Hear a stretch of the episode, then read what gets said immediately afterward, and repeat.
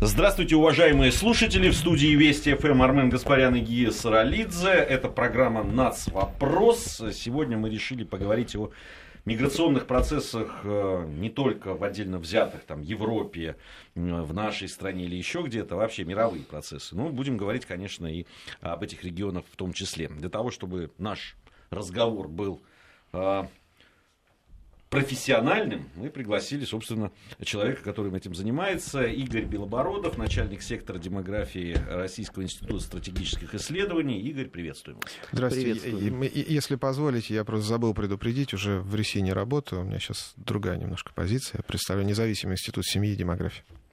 Хорошо. Но сфера деятельности все та же. Абсолютно идентично, да. Да.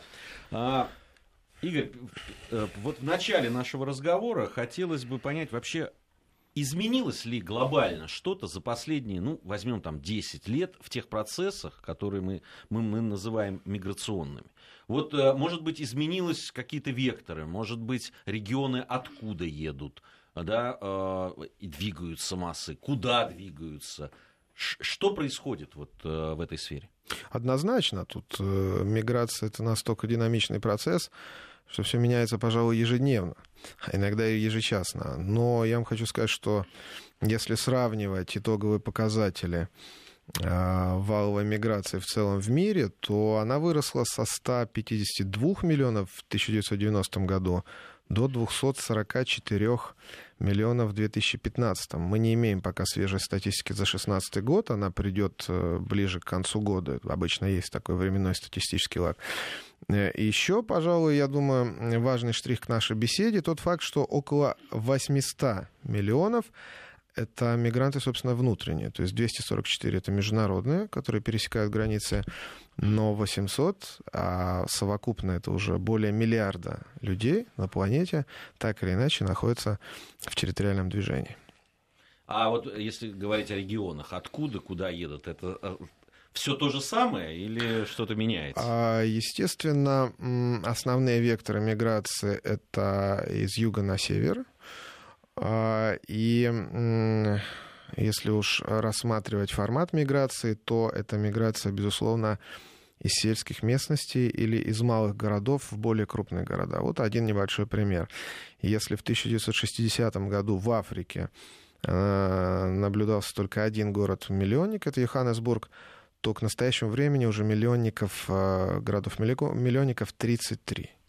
И поэтому миграция происходит как внутри конкретного континента и конкретной страны, так, безусловно, и э, между странами и континентами. И здесь, безусловно, все в курсе, я думаю, не скажу ничего нового.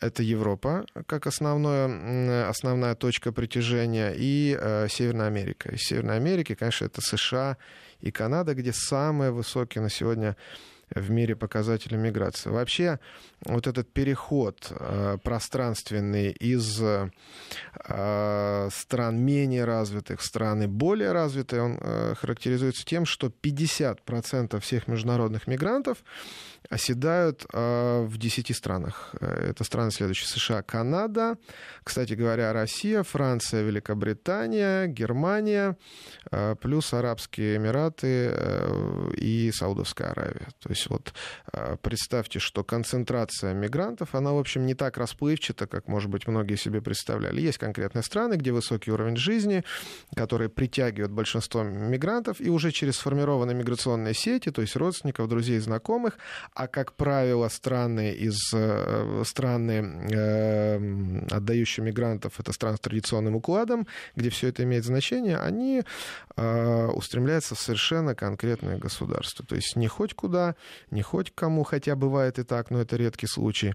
Кстати говоря, только с начала 2017 года посчитано, что из Африки морским путем и через иные каналы выехало более 5 тысяч мигрантов, 5200, и значительная часть из них, ну, значительно в масштабах человеческих судеб, э, свыше 250 таким образом погибли. То есть очень часто этот процесс еще очень рискованный. Но сейчас же у всех э, на устах скорее даже не сам фактор миграции, а фактор незаконной миграции. Нелегально. А с, с какого момента вот условно произошла вот эта вот перегруппировка в понятиях? Мне кажется, это произошло очень давно. Э, законная, незаконная миграция тоже надо разделять. Э, незаконность самой процедуры въезда, незаконность нахождения в стране и незаконность выезда. То есть тут очень, очень расплывчато. Но, как правило, говорят о незаконности въезда. Э, безусловно, это было и будет. Обратили на это внимание в связи с рядом информационных поводов, опять-таки, о гибели мигрантов в Средиземном море, о волне мигрантов с Ближнего Востока, а, когда произошли ряд очень громких террористических актов, и в них тоже участвовали, в том числе незаконные мигранты, хотя бывало и так, что это были уже а, натурализовавшиеся мигранты. Все это дало повод к обсуждению этого вопроса. То есть это терминологический сдвиг и акцентуация на нелегальной миграции, мне кажется, как мне субъективно кажется, вот по тем публикациям, которые я отслеживаю, как в англоязычных источниках, так и в русскоязычных, последние лет 15. То есть до этого проблема миграции, может быть, так остро, а, она, в принципе, не стояла. А вот как раз о, о, об остроте. Мы сейчас очень часто употребляем а, такое словосочетание, как миграционный кризис. Ну, в основном, когда говорим о Европе, естественно. И в средствах массовой информации, ну, наверное, второй год да, говорится как раз о том, что вот э, Европа испытывает миграционный кризис. Вообще, с вашей точки зрения, насколько Э, сам термин уместен и действительно ли это является кризисом. Ну, потому что, э, под, наверное, под миграционным кризисом должно пониматься что-то, ну, э, какое-то определение должно быть четкое, наверное. Знаете, я этого кризиса не вижу, если говорить о эм, вот, промежутке, о временном интервале в три последних года. Почему? Потому что специально заглянул вот по итогам, допустим, прошлого, позапрошлого года. Речь идет о том, что в Европу с ее полумиллиардным населением официально, то есть то, что можно а, проследить, въехало там около полутора миллионов мигрантов, плюс неофициальную миграцию оценится, в общем, совокупно 2 миллиона. Но это капля в море. Это капля в море на, на фоне той многолетней миграции, которая уже была в Европе, на фоне изменившегося этнического портрета Европы. Поэтому говорить о том, что сейчас какой-то миграционный кризис, было бы нелепо. Вызвано это в большей степени, мне кажется, тем, что в свое время в Венгрии, в Греции и в Сербии а, искусственным образом на границах а, создали скопление, многотысячное скопление людей, мигрантов, которых не пускали дальше. Это позволило сделать такие шокирующие снимки, это позволило сделать э, очень ужасающую зарисовку для СМИ, а, и, собственно, дало повод а, вот к такого рода формулировкам. На самом деле, численно я не вижу здесь абсолютно никаких а, тревожных симптомов. Это абсолютно закономерный процесс, когда стареющая Европа, и, кстати говоря, Россия, будет сталкиваться с миграцией из регионов, где рожают больше, где готовы работать за более низкую стоимость, и где, в принципе, более молодая возрастная структура. Эм, сейчас рассуждать о том, хорошо это или плохо, я не вижу смысла. На мой взгляд, конечно, плохо, потому что идет деформация национального состава, который формировался веками.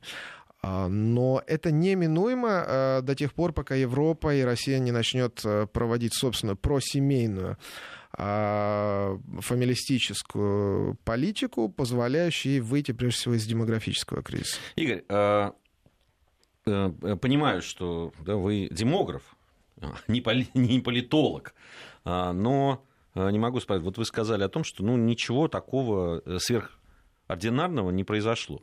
И действительно, если посмотреть, я действительно смотрел на цифры, которые а, да, там были. Ну, вот прямо такого скачка какого-то не было. Только если посмотреть Чем тогда... прессу... Да. Чем тогда вызвано это? Ну, вы посмотрите, это, этот вопрос сдвигает даже а, да, там, выбор а, избирателей, там происходят сдвиги, тектонические сдвиги, да, там в сторону правых в Европе. И основным лозунгом, одним из основных, во всяком случае, а, выдвигается вопрос вот этого миграционного кризиса, который вроде бы нет. Ну, больше того, ни одного дня не проходит, чтобы европейская печать, вот в частности германская, не говорила о глубоком кризисе э, мультикультурализма, подразумевая под этим, конечно, неконтролируемые никем миграционные потоки. А, вы очень правильно провели, перевели, мне кажется, этот вопрос именно в политологическую плоскость. И, наверное, отчасти на него даже ответили, по крайней мере, дали направление для ответа. А, безусловно, страны, общества, где идет убыль населения в латентном виде или уже в открытом явном, они сталкиваются с тем, что доля меньшинств национальных, хотя не только, а, она все время возрастает. Это вызывает ряд недовольств. Плюс, так или иначе, любая миграция, я подчеркиваю, любая, она криминогенна по своей сути. Потому что когда человек из э, табуированного общества попадает в общество либеральное, он более склонен к совершению любого правонарушения, особенно если он въехал нелегально, то есть каналы э, легального трудоустройства для него закрыты, э, и, в общем-то, он является на таком, ну, э, скажем так, теневом положении. Поэтому, э, безусловно, политики, э, в первую очередь в развитых странах, э, странах ЕС, должны на это реагировать. Это работа с электоратом. И не случайно и в Австрии в свое время партия Хайдера получала очень хорошие дивиденды, и партия Марии Люпен, Национальный фронт во Франции, и, безусловно, движение Пегида, или Пегида, правильно, в Германии набирает обороты это, это неминуемое, неминуемое следствие э, вот этой непродуманной, абсолютно ущербной и, я бы сказал, даже антинародной по отношению к этим странам миграционной политики на протяжении ряда лет. Но это возникло не сейчас. Сейчас этому придали некое звучание для того, чтобы опять-таки э, создать видимость реагирования во время тех или иных избирательных циклов. Это лично мое субъективное, не политологическое мнение. А, Игорь, вот э, по поводу ошибок которые были совершены не сейчас. Я с вами здесь абсолютно согласен. И, кстати, а, об этом мы говорили с журналистами, с представителями да, разных стран, в том числе там, Великобритании, Германии и так далее. И э, на мои какие-то замечания, что я ездил в эти страны, видел, что происходит, э, и на мои замечания, что рано или поздно это приведет к проблемам, э, они говорили, что нет это все ваши э, из советского прошлого, значит, какие-то страшилки, а у нас общество свободное, и мы все переживем. Это разнообразие, мультикультурализм, и все будет нормально. А сейчас заговорили по-другому. Так в чем же были те ошибки, про которые мы говорим? Она это изначально, а, то есть это была вот уверенность в том, что вот это вот свободное, да, столетиями шлифовавшееся да, там общество, оно э, все равно перемолит этих новых э, их граждан, не граждан, или, э, или в чем-то другом ошибка была? Мне кажется, что вот эта абсолютно непродуманная миграционная политика, этот подход э, а, к миграционным потокам, к их регулированию, вот эта вот э, практика открытых дверей, по крайней мере, для Германии во многом является а, следствием комплекса, возникшего а, после Второй мировой войны. То есть они должны были реабилитироваться. Вся остальная часть Европы — это схожая политика и схожий взгляд на вещи, но уже по другим причинам. Мотивация исключительно демонстрация толерантности и псевдодемократии. А, и Советский Союз в данном случае выгодно отличался, во-первых, тем, что была некая оседлость, то есть население было, а, по крайней мере, в республиках удовлетворено уровнем жизни в своем большинстве. Оно имело гарантированную работу, э, некий соцпакет, а, какие-то перспективы. И, кстати говоря, было очень много смешанных браков. А, это, возможно, возможно, один из факторов того, что в Татарстане на сегодняшний день хотя и наблюдается очень сильный рост радикальных настроений в определенной такой маргинальной среде, в том числе политической, но именно наличие значительной доли смешанных браков сдерживает эту республику от каких-либо национальных э, и националистических проявлений. А это то, чего нет в Европе. Там провозгласили сосуществование различных культур, а, значит, параллельное существование разных социумов фактически. То есть хотите национальная школа, мы вам откроем. Хотите мечети в любом количестве. А, хотите воссоединение семей, без проблем. Избирательных прав хотите, а, то есть у этого процесса никогда нет конечной точки, потому что притязания людей, а мигранты это люди, то, чего в Европе не поняли в свое время, они бесконечны. То есть и... они не поняли, что это люди? Выходит так, потому что они подходили к этому очень трафаретно, очень шаблонно, не учитывая ни ментальность приезжающих, а, не прогнозируя эти процессы э, во времени, мне кажется, даже на краткосрочную перспективу. И когда мигранты получили то, что они хотели, им этого оказалось мало, потому что они поняли, что они находятся в обществе, где можно требовать все большего, где есть э, чем проявить недовольство. Ну, потому что в любом случае и при любом исходе никогда человек из арабского мира, из Африки не примет вот эту либеральную практику, э, насаждаемую там в отношениях между полами. А вот это абсолютно вопиющее безнравственное образование в европейских школах. Этот информационный контент. И много чего еще. То есть внутренний протест, он заложен уже а, способом воспитания, образом воспитания этих а, мигрантов в детстве, в их стране исхода. Либо в их семьях, уже проживающих давно в Европе. Э, это всегда будет каменем преткновения. И поэтому единственный путь интеграции мигрантов в общество, мне кажется, лучшего история не изобрела не изобретет, это ассимиляция. Это предполагает прежде всего языковую натурализацию, это предполагает э, их вхождение в систему образования, это предполагает определенную открытость рынка труда и, безусловно, это ключевой фактор, еще раз это повторю, это смешанные браки. Потому что только любовь, она возможна только в семьях. Если мы хотим увеличить градус терпимости в обществе, э, это можно делать только через семью, и никак иначе.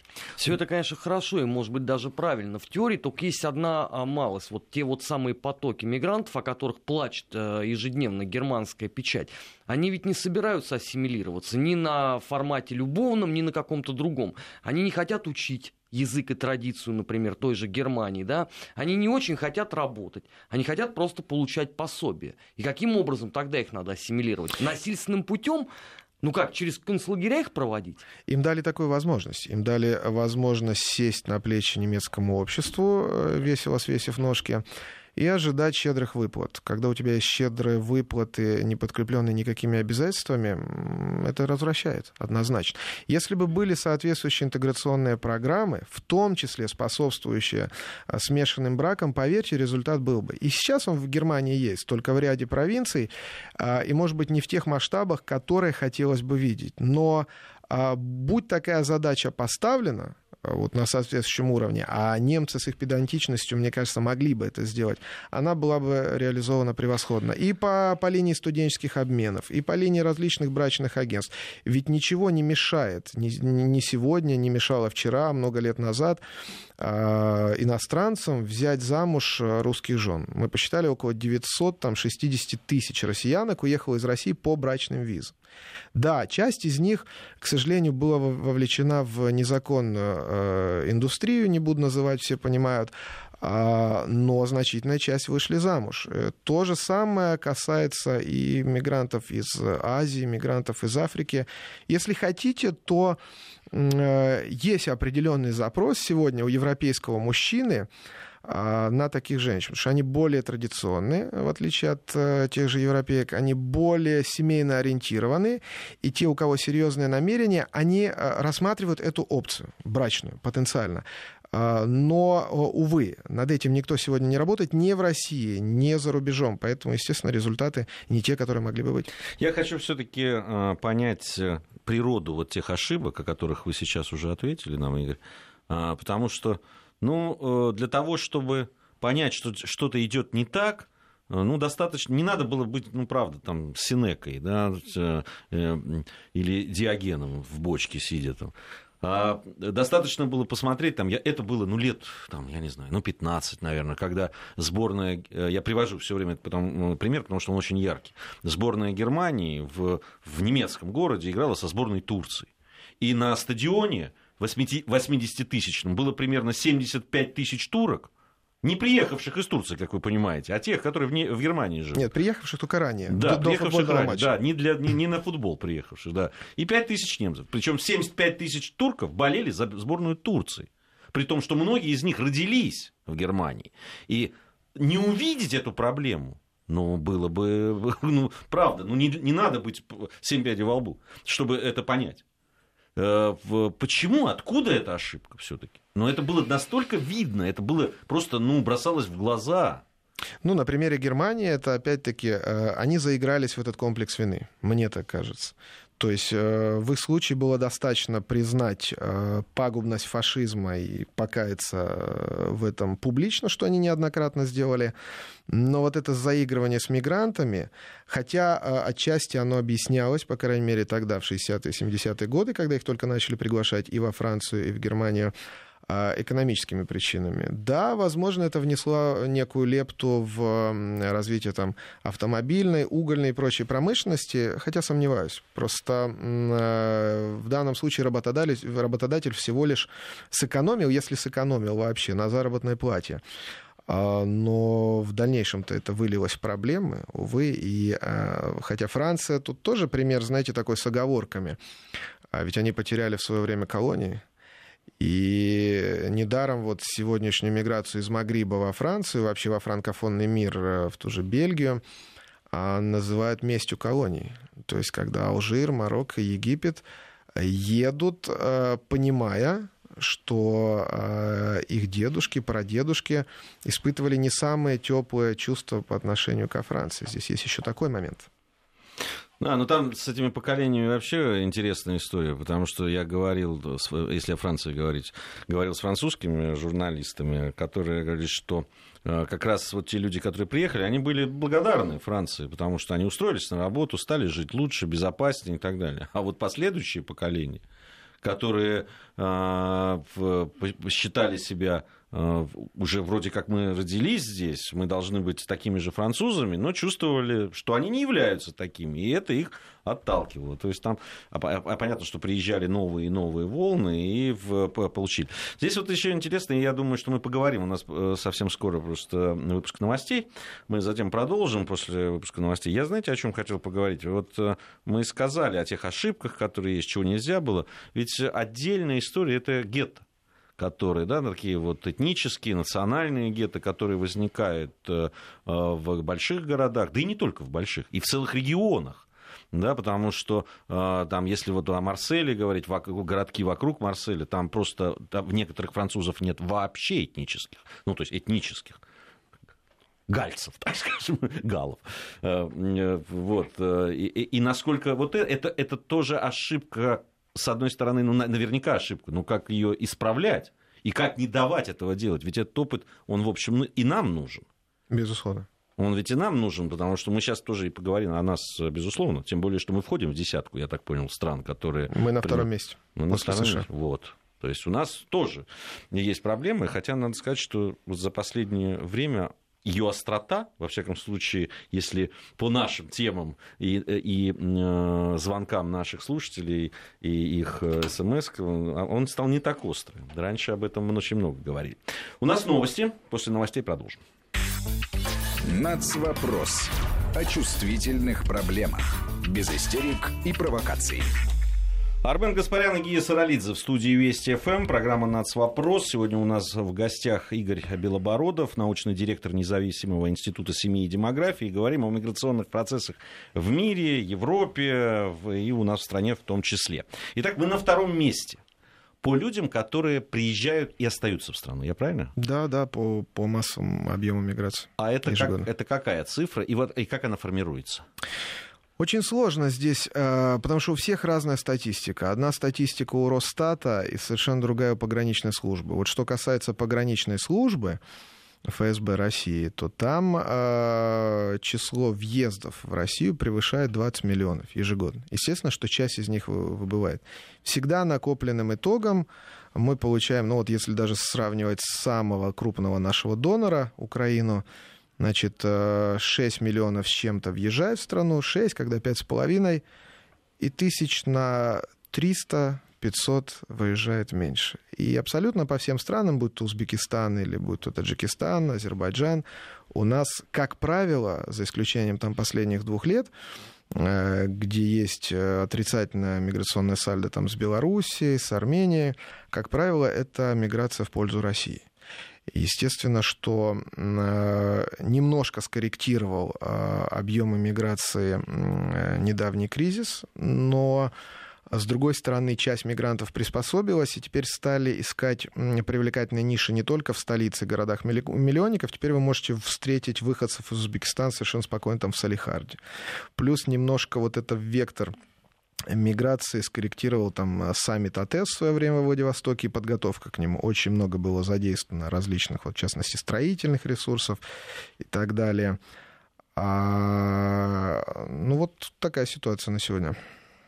Да, самым главным донором, вы сказали, Украина остается. То есть больше Да, всего оттуда да. заезжает. Дело в том, что это самая, э, самая населенная страна из республик бывшей СССР после России. За ней следует уже Узбекистан. То есть если на Украине сейчас э, около 45 миллионов, ну, я сомневаюсь, в общем, в этих официальных цифрах, что очень большой отток пошел.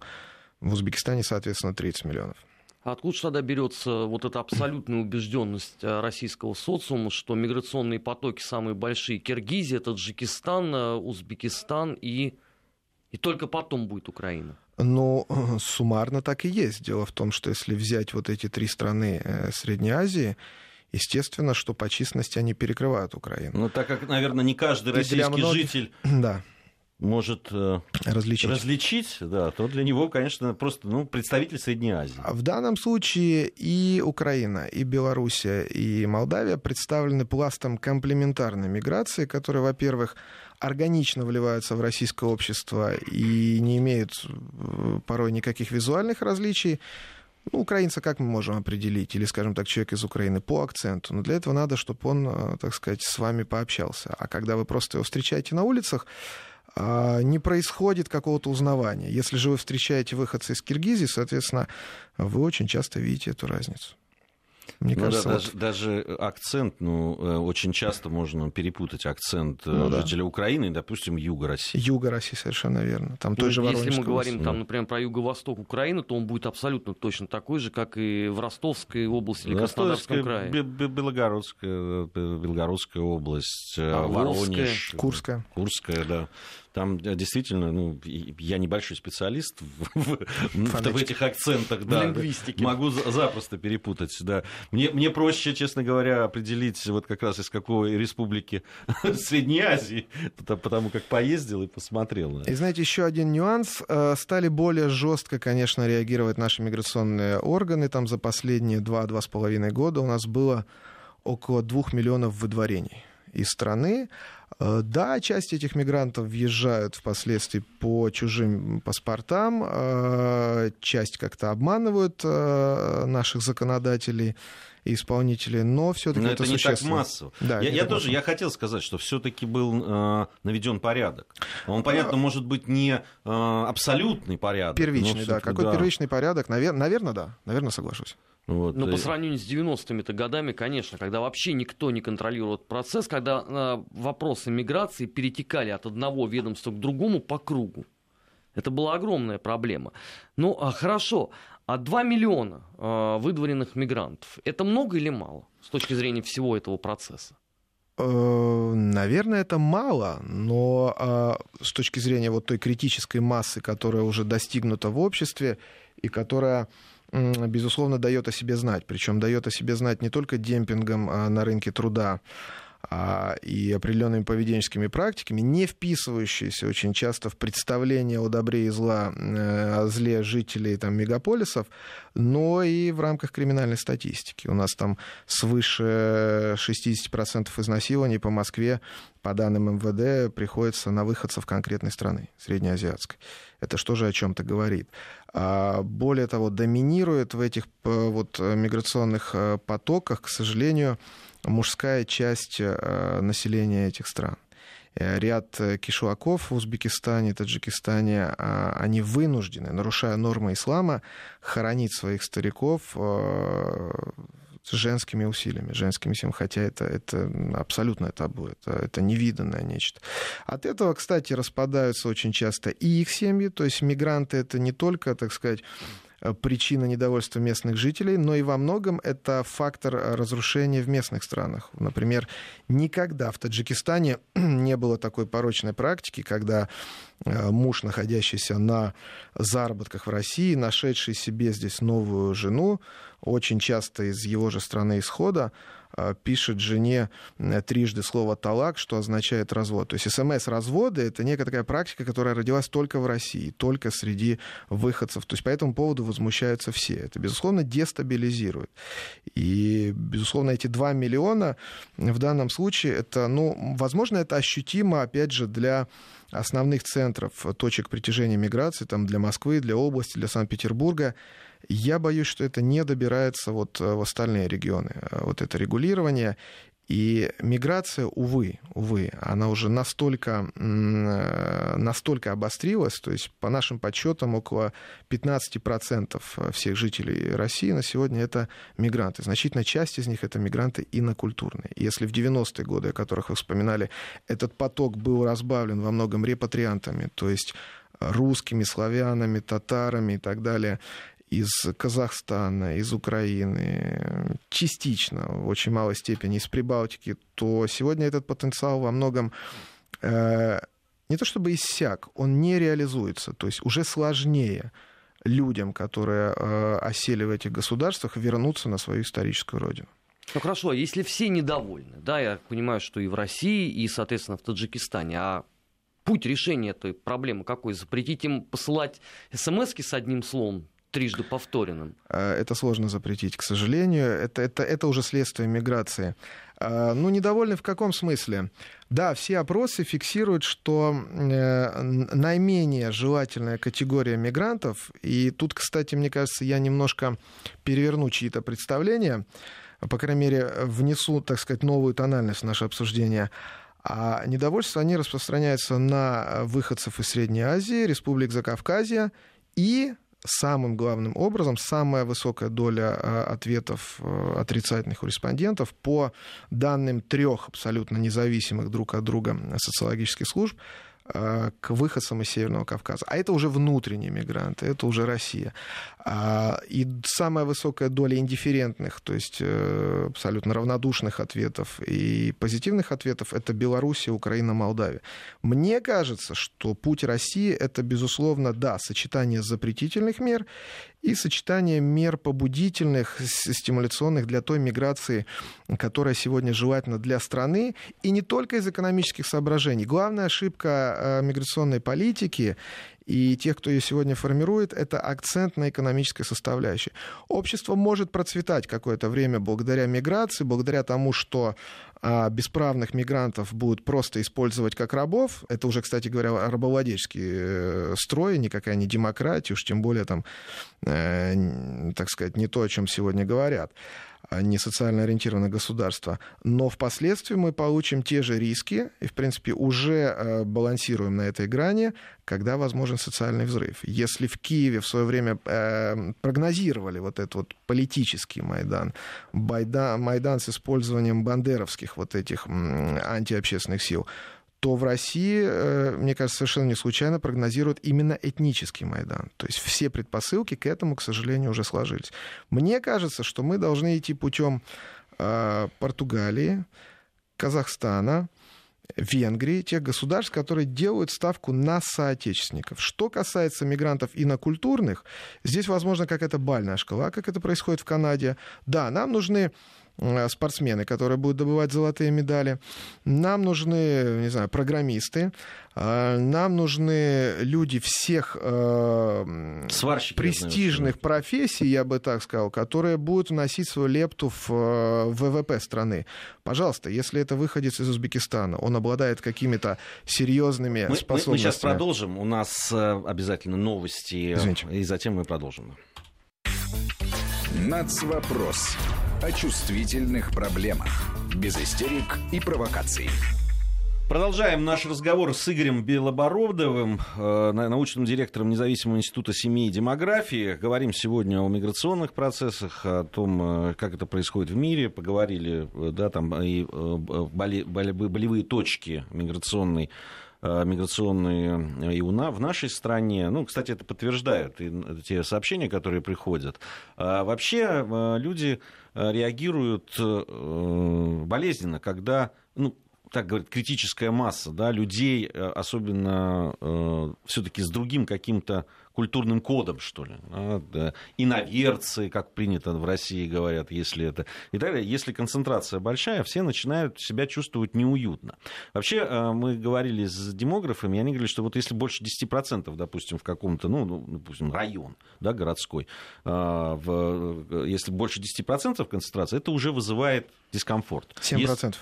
7, ну, вот, 7. да, 10 там, это уже, уже, уже серьезно. Уже серьезное, да. Такое случается, что там говорить. Как раз мы хотели поговорить о, а, ну, о национальных районах, что ли, да, там, городских там, каких-то округов или э, каких-то районов, которые э, оказываются да, центром притяжения той или иной национальности приезжающей. В городах, там, в Лондоне, э, в Берлине, э, видел я такие там, не знаю, в, э, в других каких-то городах,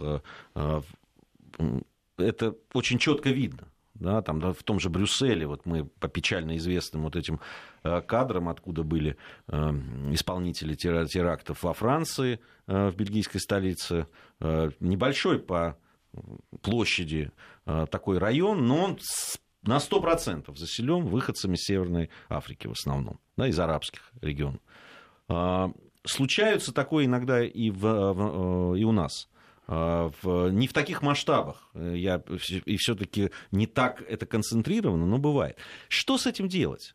Но ведь ты не можешь запретить людям селиться там, где они там покупают жилье или снимают. А, вот важнейший вопрос, наверное. И тут мы уже переходим, собственно, от миграционной политики к стратегии расселения. А это то, на чем поскользнулись. это же, вообще, это же важно. Да, да, это, это может быть э, архиважно. То есть, может быть, это самое важное вот во всей обсуждаемой нами теме. Дело в том, что действительно в Европе на этом поскользнулись, но есть очень интересные примеры. Скажем, та же Скандинавия, вот э, они практиковали в ряде стран такую норму, что в одном подъезде не могут селиться более двух семей из конкретно взятой страны. А у нас происходит, значит, еще хуже, чем там в том же Париже, э, в Лондоне, Марселе. У нас идет диффузное, ничем не регулируемое, такое распыляющее расселение мигрантов там, где они хотят. Мигранты тяготеют друг к другу, поэтому а, так или иначе, если 2, 3, 4 семьи появились и обосновались в конкретном районе, скоро там обязательно будут продавать шаурму, в чем я, собственно, ничего плохого не вижу, хотя вернемся к этому вопросу. И появится еще семей 30-40, а впоследствии, впоследствии больше, Э, родственников, которые будут жить на маленькой жилплощади в антисанитарных условиях, а, громко общаться на непривычном местном населении языке, да, это создает дискомфорт. То есть инфраструктура, даже инфраструктура начнет постепенно меняться. И, собственно, одной из причин недовольства местных жителей, мне так кажется, является в том числе их дискриминация. Я специально как-то проанализировал разные абсолютно ниши экономики, и это сейчас будет сказано в укор бизнесу. Вот возвращаясь к теме шаурмы, а, вот по данным одного интернет-портала, там, по-моему, 5-миллионная посещаемость в день а, афиша, значит, э, ресторанов и кафе с русской кухней в Москве а, намного меньше, чем, скажем, ресторанов с азиатской кухней, среднеазиатской кухней, кавказской. Я сам предпочитаю грузинскую кухню. Ну, мне она нравится, и так случилось, но я и многие жители находятся э, в ситуации, когда, собственно, и выбора-то нет. Э, то есть получается, что постепенно меняются пищевые практики, а это больше, чем просто покушать. Это потеря национальной культуры и одного из элементов национального кода. Далее. Если вы мигрант, у вас замедомо выгодные условия, если вы обращаетесь к э, мобильным операторам, то есть у вас более выгодные тарифы, у вас предложения специальные от всех, абсолютно почти всех сотовых компаний, и э, позвонить из Москвы в Китай э, или из Подмосковья вам обойдется дешевле, чем позвонить, э, скажем, из Москвы в другой город России. То есть я, я специально сравниваю. Денежные переводы – Та же история абсолютно. У вас нет никаких льгот, бонусов и преимуществ, если вы российский гражданин. Зато у вас куча акций и куча выгодных предложений, если вы там из Киргизии, вплоть до того, что вы можете получить э, бесплатный билет на самолет в оба конца. А все это, безусловно, раздражает. Все это вызывает вопросы. Позиция бизнеса понятна. Зачем бороться за коренное население, за, за этого потребителя, если он и так есть. А вот потягаться за мигранта очень выгодно, потому что конкуренты так или иначе уже давно давно поняли, вплоть до того, что на китайском языке ряд операторов уже предлагают, по-моему, Билайн, если не ошибаюсь, уже с 2005 года а, конкретное предложение а, для соответствующей группы мигрантов. А, вот, собственно, к чему ведет превышение критической массы мигрантов в том или ином населении. То есть не просто, так сказать, неприятие э, чего-то уклада или э, внешнего облика. Тут все гораздо глубже. И, увы, государство, которое не защищает собственную культуру, начиная с кухни и заканчивая искусством, ну, они его теряют. Я, Вообще я... это тогда просто уничтожение национального государства как такового, вот, в сухом остатке. По если, сути, да. если этим не заниматься, то через 50 лет национальный состав будет принципиально иной. Ну, вы, да, вот... только вы оптимист. 50 лет, мне кажется, это очень Кух, большой кух, горизонт. Вот по поводу кухни. Вот любопытно, это очень любопытное ваше наблюдение. Я действительно смотрю, я могу сказать, что, я не знаю, э, если, наверное, померить э, количество хинкальных в Москве на э, душу населения, то она выше, чем там в Тбилиси, да? такого, такого же, э, если их просто разделить. Знаете, было и там, и там, причем недавно, наверное, да. да. наверное, вот, да. Потому что, да, ну это там действительно, это специфическая вещь, э, там раньше их вообще не так много было. Но так, чтобы на каждой улице по две, ну если в центре особенно говорить, это удивительная история. Но ну, я не очень понимаю, как можно поддержать, да, там, э, что называется, да, там, ну, вот, рестораны с русской кухней, если сами люди, э, э, да, там, ну, те же русские люди, туда не идут. Если на, на этой улице, да, вот, на которой я живу, в центре Москвы, закрывается русский ресторан, а я очень люблю русскую кухню, действительно, слава богу, там еще остался ресторан сибирской кухни, который, ну, практически русский, но с какими-то там сибирскими специалитетами. Но их нету. Они либо ориентированы на западных туристов в центре, да, и соответствующий ценник и так далее, либо они, значит, э, их просто нет.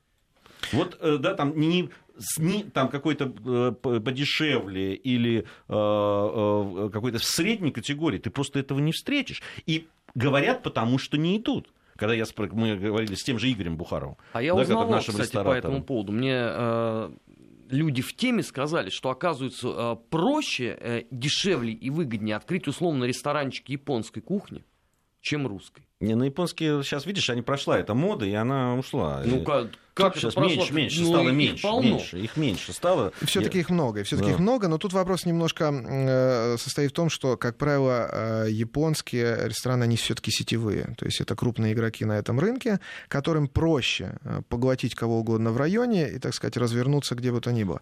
Я глубоко убежден, что кухня, я сейчас говорю о русской кухне, которой присутствует больше тысячи только рыбных блюд, она не может быть непопулярной. Здесь вот, насколько я исследовал вопрос, по неформальным каналам, по собственным наблюдениям, а, очень сильно упирается, с одной стороны, в коррупцию, что плохо, с другой стороны, в том, что э, любая национальная община, которая представлена в ресторанном бизнесе, она более сплочена, чем местные жители. И на то у нее есть куча оснований. Во-первых, соответствующий, так сказать, жизненный уклад, традиции, ментальность.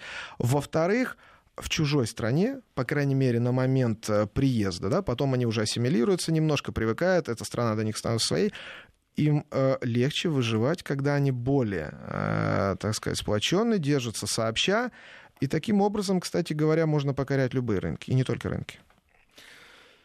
Э, не знаю. Здесь я, я, наверное, не соглашусь, потому что э, э, я знаю людей очень хорошо, да, там ресторатов, которые открывают, они открывают рестораны любой кухни, если это приносит деньги. Да, если, если бы ходили в русские рестораны. Ну, вспомните русское бистро. И ее ну, это ресторанами это, конечно, трудно назвать, но это такая была противопоставление там Макдональдсу, наверное, да, как VBK и так далее. А, пирожки, там какие-то, а, тем более у нее было преимущество в лице, ну, как бы в, в глазах э, нашего человека, потому что там, можно, там продавались мерзавчики, и, и то есть это было по, по сравнению с теми же Макдональдсом, где даже пиво не наливают, все-таки это была такая привлекательная вещь. Но они не пошли По разным причинам. Речь по же не разным только причинам. о кухне. На самом деле, действительно, местному жителю очень сложно тягаться с целым кланом, м, э, который стоит очень часто за той или иной там ресторанной сетью или отдельными заведениями общественного питания. Это во-первых. А во-вторых, ну, я же перечислил, мобильные операторы, авиакомпании, банковские переводы, это все те сферы. Кстати говоря, были же опыты, когда там студенты э, пытались э, устроиться дворником там или э, местные жители в определенный автопарк. Это достаточно сложно. Не, я согласен, что есть определенная спайк, есть, э, когда люди объединяются по национальному признаку, да, и, и таким это образом... нормально. И это абсолютно нормально, это стратегия выживания. Но я говорю о другом. А, Одно дело, когда они эм, объединяются, будучи менее, менее численно представленными в стране назначения, и другое дело, когда их критическая масса уже настолько велика, что им, в принципе, контакты с э, принимающим населением попросту не нужны. Вот это плохо очень.